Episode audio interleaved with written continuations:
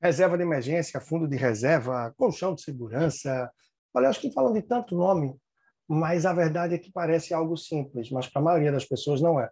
Afinal, a gente está num país em que mais de 60%, 6 a cada 10 brasileiros não poupam. Isso quer dizer que ou eles estão se endividando ou gastando essa reserva que chegaram de alguma forma a fazer.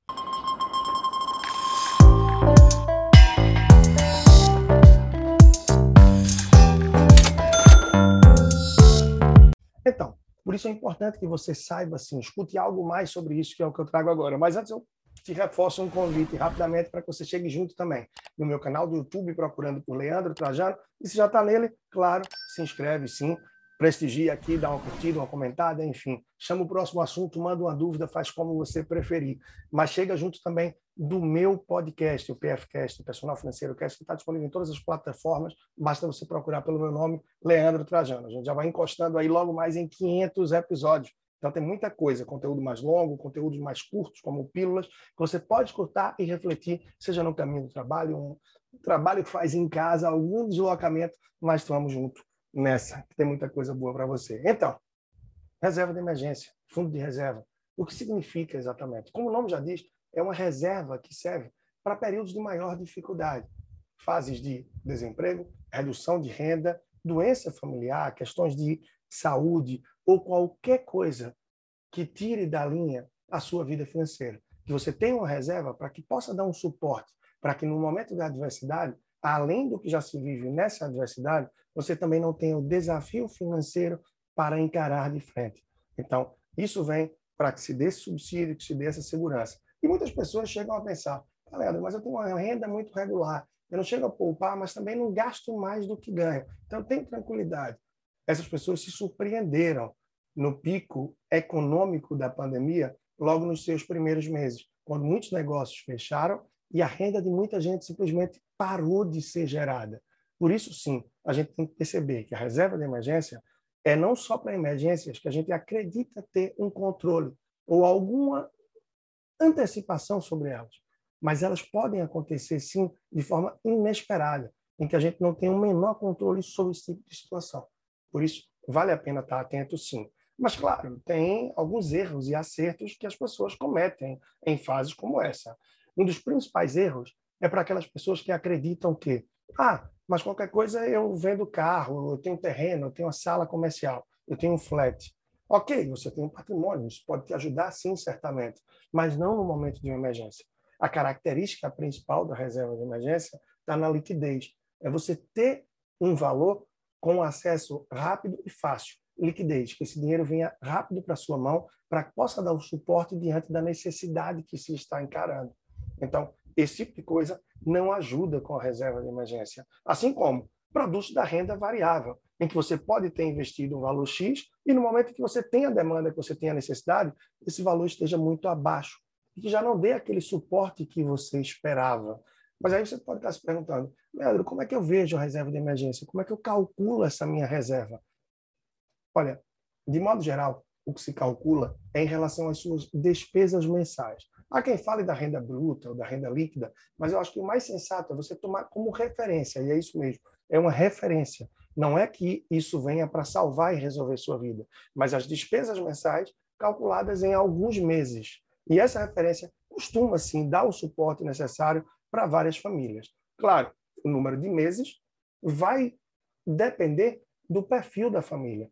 Se você tem estabilidade no trabalho, um funcionário, servidor público, tem uma tranquilidade maior em relação à geração de sua renda, você pode ter uma reserva de emergência um pouco mais curta, talvez de quatro a seis meses, a depender do perfil, da sua realidade, do seu dia a dia.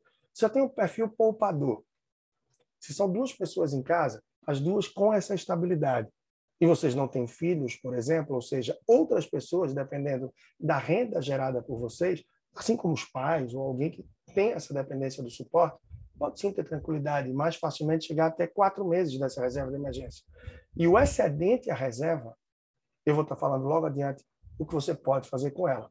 Mas se é um casal, por exemplo, em que um não tem essa estabilidade e o outro tem a estabilidade, talvez os próprios, em mesmo quatro meses podem resolver, ou seis meses, mais uma vez, de acordo com essa realidade. Tem filhos? Não tem? Tem mais pessoas dependendo dessa renda? Não tem? Como é o perfil? É poupador? como é a realidade de vocês. Gostam muito de viajar, gastam bastante, ou são pessoas mais caseiras? Tudo isso pode ser levado em consideração para que se defina a reserva de emergência mais adequada. Agora, são duas pessoas que são mais gastadoras, duas pessoas que não têm a estabilidade. Tem filhos que dependem da geração de renda de vocês, ou os pais, de uma forma, também dependem desse suporte. Sem sombra de dúvidas, quanto maior a reserva, mais tranquilidade e menos emergências de um nível maior que podem comer essa reserva, vocês vão enfrentar, no sentido de vocês vão estar mais protegidos. Claro que a reserva de emergência pode não garantir o todo para ninguém, falo sobre isso também logo adiante.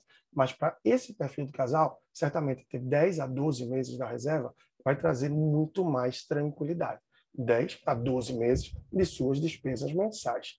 E por que, Leandro? Você disse que talvez a reserva de emergência não supra tudo o que se precisa. Aí eu trago uma reflexão. Profissionais da área de eventos, por exemplo, ao longo da pandemia, podiam até ter um ano, um ano e meio de reserva de emergência. Mas como os eventos não voltaram antes desse período, essa reserva não teria suportado todas as necessidades. É por isso que tem o outro ponto que eu fiquei trazer também adiante. Ah, Leandro, se eu já tenho a reserva de emergência, o que é que eu devo fazer com o excedente dela, com aquilo que eu poupar, que eu investi, a mais do que é suficiente para minha reserva? Aí você deve investir de acordo com os seus planos, o seu objetivo, mas dessa vez não com foco em liquidez, ou seja, dinheiro rápido na mão. Mas o excedente da reserva de emergência, você já pode focar um pouco mais na rentabilidade. Repito, de acordo com os seus planos, objetivos, com o prazo em que eles devem ser realizados, em que você almeja botar em execução esses planos, esses objetivos, e, claro, com o seu perfil, algo mais conservador, moderado ou arrojado. Afinal, se você já tem a sua reserva de emergência com foco em liquidez, o excedente você pode procurar, você pode focar em rentabilidade. E essa rentabilidade pode ser obtida, ela pode ser buscada através de ativos que estejam mais expostos à renda variável, ou você pode manter-se na renda fixa porém dando mais prazo para os investimentos. Afinal, oferecendo maior prazo para as instituições às quais você busca investir, você pode obter também uma maior rentabilidade. E, claro, você pode mesclar para o longo prazo ou para médio prazo o excedente de sua reserva de emergência. Você pode mesclar entre a renda fixa, a renda variável, fazendo um balanceamento de sua carteira, diversificando em diferentes indexadores, da renda fixa, variável, entre fundos também que podem ser interessantes. Mas esse não é o nosso foco para hoje. Então, em relação aos principais erros, a gente já viu um. É a pessoa que acredita que a reserva de emergência está no imóvel, está é, no próprio carro, está em algum bem que tem, mas que não tem liquidez. Um outro erro constante que eu vejo são as pessoas que estão fazendo uma previdência privada ou investimentos pensando na aposentadoria, na velhice, no longo prazo, mas sequer tem a reserva de emergência montada. Ou seja, você está começando a construir a escada dos últimos degraus para os primeiros. A chance disso aqui desandar é muito grande. Você está pensando no depois de amanhã sem sequer saber como é que está no mesmo dia, à noite, à tarde, enfim. Ou seja, eu recomendava que primeiro sim, seus primeiros investimentos foquem na montagem, na manutenção dessa reserva de emergência. E que em seguida, aos poucos, você comece a obter, a destinar para o longo prazo. Agora, claro, se você tem um bom perfil poupador, que faz isso de forma consistente, recorrente, e que consegue poupar um valor mais razoável, a depender de sua idade, claro, mais novo, você pode destinar um percentual do que poupa para a reserva de emergência e já pode destinar um percentual menor para os seus objetivos de longo prazo. E quem sabe uma terceira parte para os objetivos de curto prazo. Agora, se você já está numa fase mais madura e não tem essa reserva de emergência, sem dúvidas, boa parte do que você poupa, 70%, 80%, quem sabe 100%, devem ser destinados para essa reserva de emergência, já se preocupando de imediato em constituir também essa, seus investimentos, essa sua base para um longo prazo, pensando aí numa aposentadoria ou num período já em que você não deve estar tão ativo a título de produtividade. Bom, esses são alguns pontos que são essenciais. Dos principais erros, eu já trouxe dois para vocês e trago um terceiro também. É muito comum ver pessoas que conseguem fazer aí parte ou toda a sua reserva de emergência e terminam por gastar esse valor, parte dele, com uma viagem, uma festa, seja uma festa de aniversário, é uma festa comemorativa de anos de casado, não importa.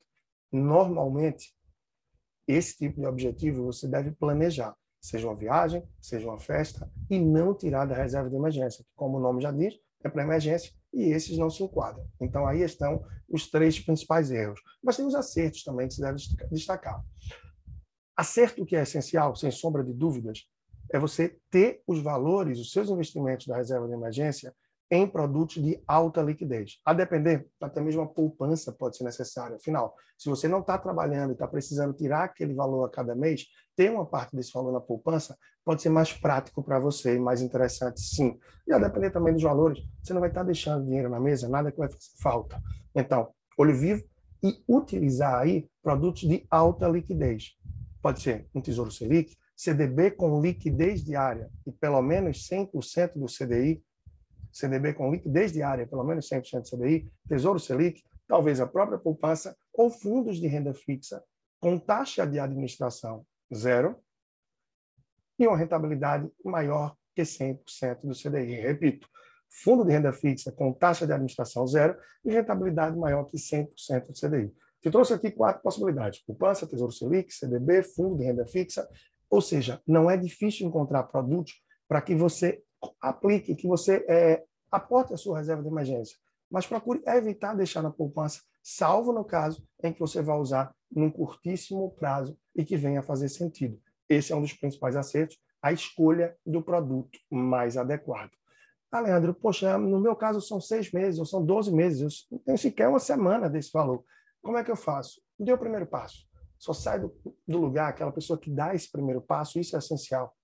Caso contrário, daqui a um ou dois anos, você vai estar se lamentando da mesma coisa. Então, estipule um valor que esteja dentro de sua realidade, não importa quanto, e comece já a poupar a cada mês. Faça isso de forma consistente, faça isso de forma recorrente. Mesmo que você perceba que para montar a sua reserva de emergência vai ser necessário um longo prazo, e para isso, tenha paciência.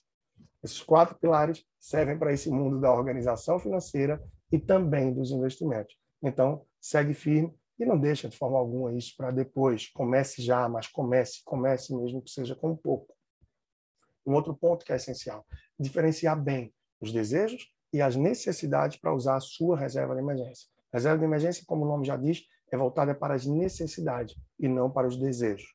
Os desejos, os quereres que você tem, procura se planejar, mas não ir desfalcando a sua reserva pode fazer muita falta no momento de maior necessidade, de maior demanda que você tiver. Então, estabeleça metas. Se você acredita que pode começar apenas com 100, com 50, com 200 reais a sua reserva de emergência, calcule o valor dela e veja quantos meses você vai precisar para compor essa reserva. Talvez anos, três, quatro anos. Quer reduzir esse prazo? Tenta aumentar um pouco esse valor, gerar alguma renda extra, fazer renda com algumas coisas que estão paradas e que você pode vender para acelerar a montagem, a manutenção desse valor. Tenta destinar um percentual maior do que você poupa à medida que aumentar para a reserva de emergência. Mesmo para isso, você tem que abrir mão, mudar alguns planos em relação ao seu dia a dia. Mas comece, avance, vá para frente. É um lanche a menos, uma saída a menos. Não só isso para quem quer começar a poupar, mas quem quer engordar, avançar com a sua reserva de emergência. Mas tudo isso faz diferença sim. Por isso, eu repito: comece, avance, trace metas, trace planos e acompanhe. Se necessário, reassiste de novo isso daqui, toma nota do que for necessário e segue junto de todo o meu conteúdo através do leandrotrajano.com, onde você pode encontrar o meu blog, do PFcast, que está disponível em todas as plataformas de áudio, basta você procurar por Leandro Trajano, e claro, também do meu canal do YouTube e do Instagram, que você pode encontrar procurando por Personal Financeiro. Um grande abraço, segue junto e nessa construção. Até a próxima.